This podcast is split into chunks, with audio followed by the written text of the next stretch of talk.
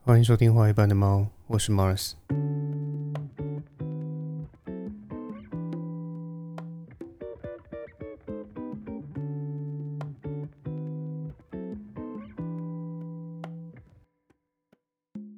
前一阵子跟朋友在聊天，那其中一个要去美国处理一些事情的朋友就在抱怨说：“啊，最近飞美国的机票好贵啊。”然后无独有偶的，也差不多是那段时间，我跟一个在日本当导游的朋友喝酒的时候，有聊到说，那一阵子啊，飞日本的机票价格其实也偏高。那说到这边，我想你可能也猜到说，啊，这里说的。前一阵子啊，说的其实就是暑假了哈，也就是国外旅游的旺季，所以这段时间的机票价格通常都会特别贵。那反观最近这一阵子啊，由于暑假已经步入尾声了嘛，所以价格自然就降了下来。但是除了出国的淡旺季这个因素以外，还有没有什么啊其他的原因会去影响飞机的机票价格呢？这就是今天这集想跟大家聊的内容。但是在聊机票价格之前呢，我想请各位听众先思考一个问题，就是。你有没有想过，为什么超市啊，比方说什么全联呐、家乐福啦、大润发之类的，为什么这些超市他们一天到晚都在做特价呢？那你可能会觉得说这个问题很突兀，因为它跟机票价格好像没有什么关系嘛，对不对？而且这个问题的答案好像也显而易见啊，因为你可能会觉得说啊，这种特价活动，它要不是为了消化啊库存，啊不然就是为了刺激消费者购买一些他们其实根本就不需要的商品嘛，对不对？对。这确实是部分的原因，但它并不是完全的原因。因为另一个部分的原因呢，是因为想要从日常用品的销售中获利，那就必须要透过频繁的促销特价来去打乱大家心中的锚定价格。而是因为这个很重要，所以这边我再重复一次，就是想要从日常用品的销售中获利，那就必须透过频繁的促销特价来去打乱大家心中的锚定价格。那这是什么意思呢？其实也很简单呐，比方说一串卫生纸多少钱，你心中大概会有一个锚定的价格嘛，对不对？也就是说，你对一个商品的合理价格其实都是有想法的。那为什么你会对这个商品会有一个合理价格的想法呢？因为这是你很常买的东西啊。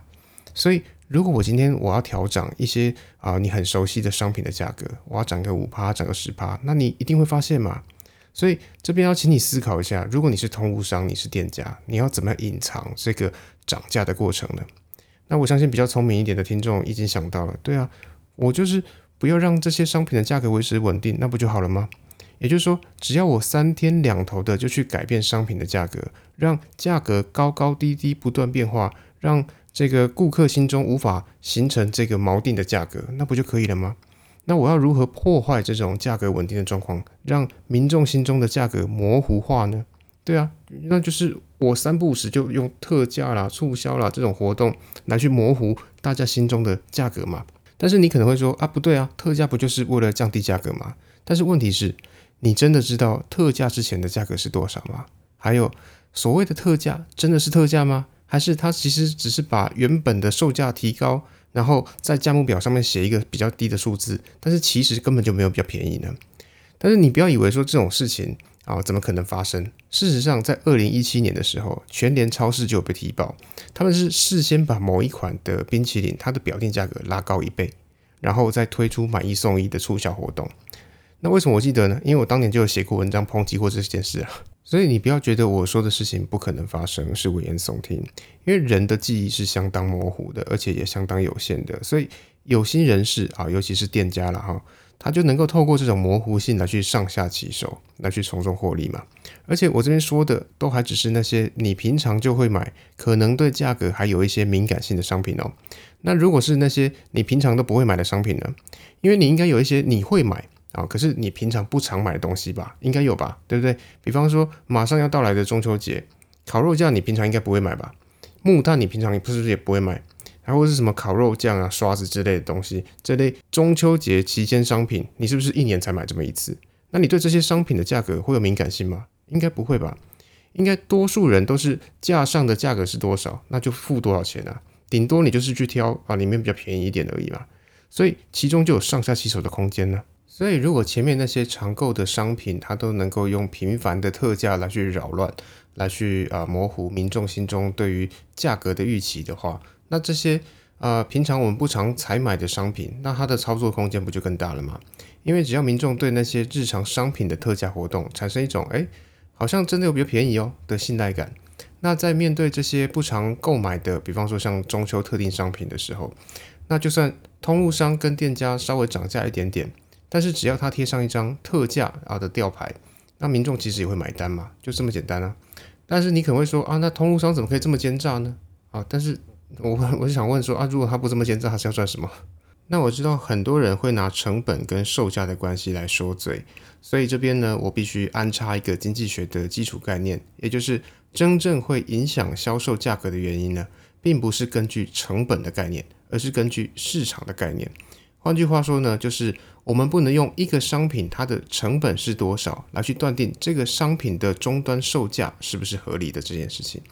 我知道这有点违背常识了，所以这边我稍微说明一下。所以，如果我们用成本的概念来当做消费的标准，那我想问你，一副眼镜的成本多少钱？其实眼镜它进价很便宜啊，镜片也不贵啊，所以一副眼镜它算下来的总成本其实也不过就是百来块的事情而已啊。但是如果你有配过眼镜的话，你配过几百块的眼镜吗？应该没有吧？因为配眼镜随随便便都是上千块，甚至好一点的会有上万甚至数万的情况嘛。那背后的原因是什么？是因为眼镜行贪图暴利吗？啊，当然不是啊，因为你多久才配一副眼镜？至少是以年为起跳单位的吧。就算你年年换眼镜啊，那这家店它也是明年才能赚到你的生意啊，不是吗？所以它是不是要把能够从你这边赚到的利润用一年为单位做摊提？毕竟眼镜行又不是什么巷口面店，你能够天天吃，它能够每天都从你这边赚一点钱。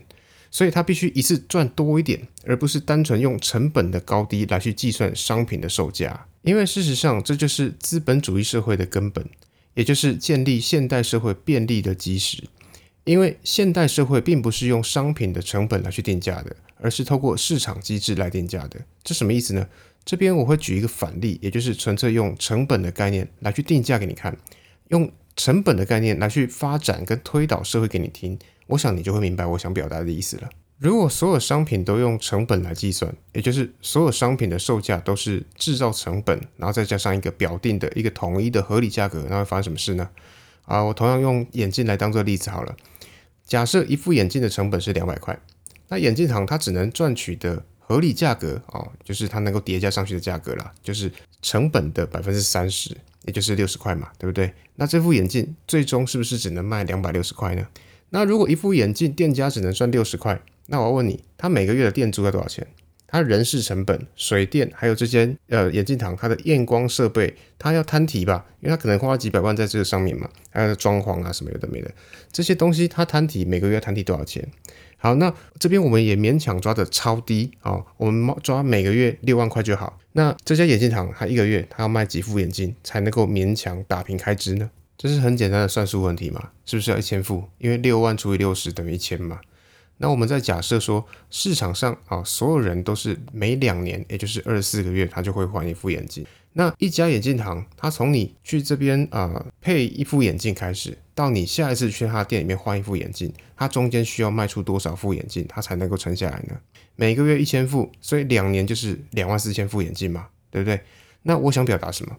如果一家店它需要两年 total 它卖出两万四千副眼镜才能够存活下来，那不就代表说一家眼镜行它至少需要两万四千个近视人口它才能够存活吗？那我知道讲这个两万四千个近视人口，你可能没什么感觉啊，觉得说啊，这不不就是一个数字而已嘛。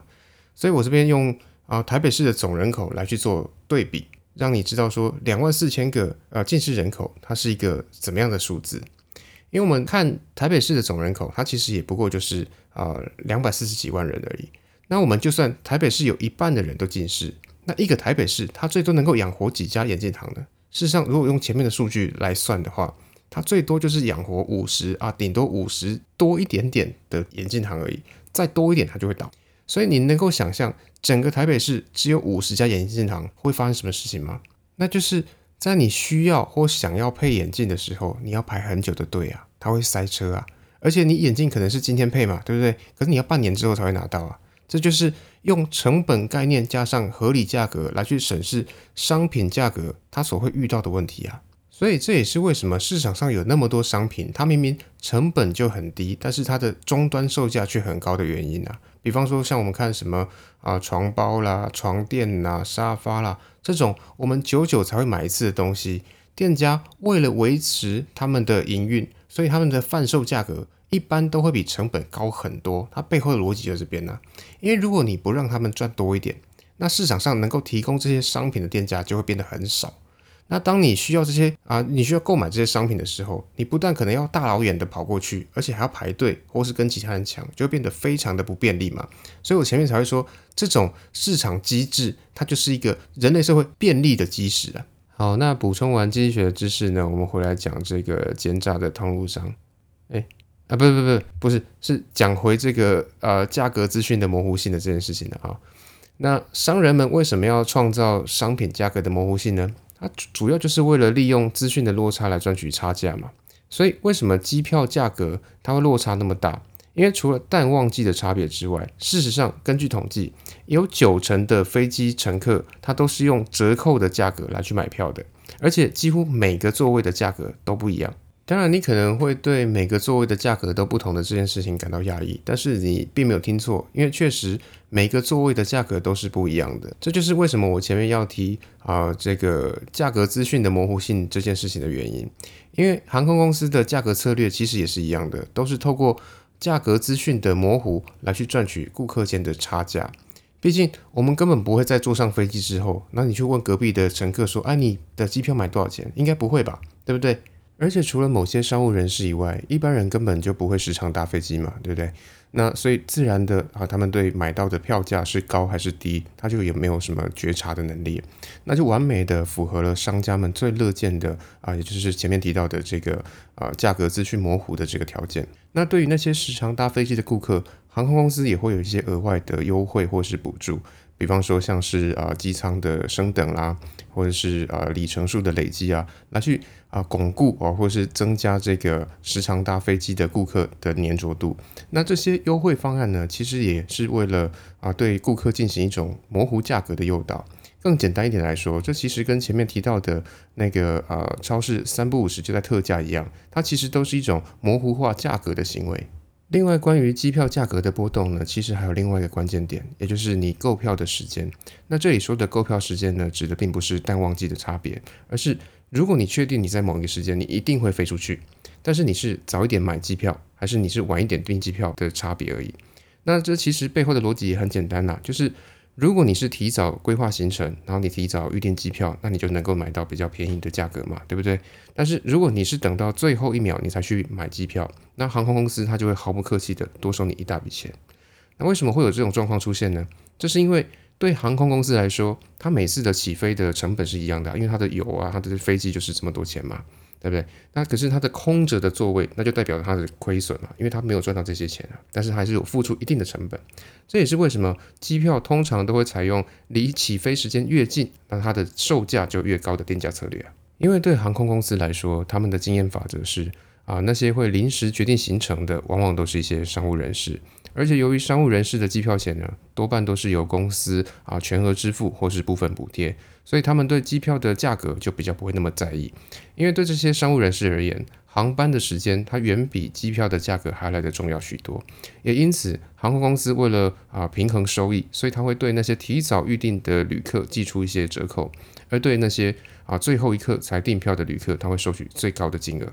那这边我顺势插个题外话，虽然机票是一种会因为订票时间的早晚而影响价格的商品，但是市场上其实还有另外一种相反的，也就是啊时间并不会影响票价，但是它会影响购买意愿的情况，那就是电影票嘛。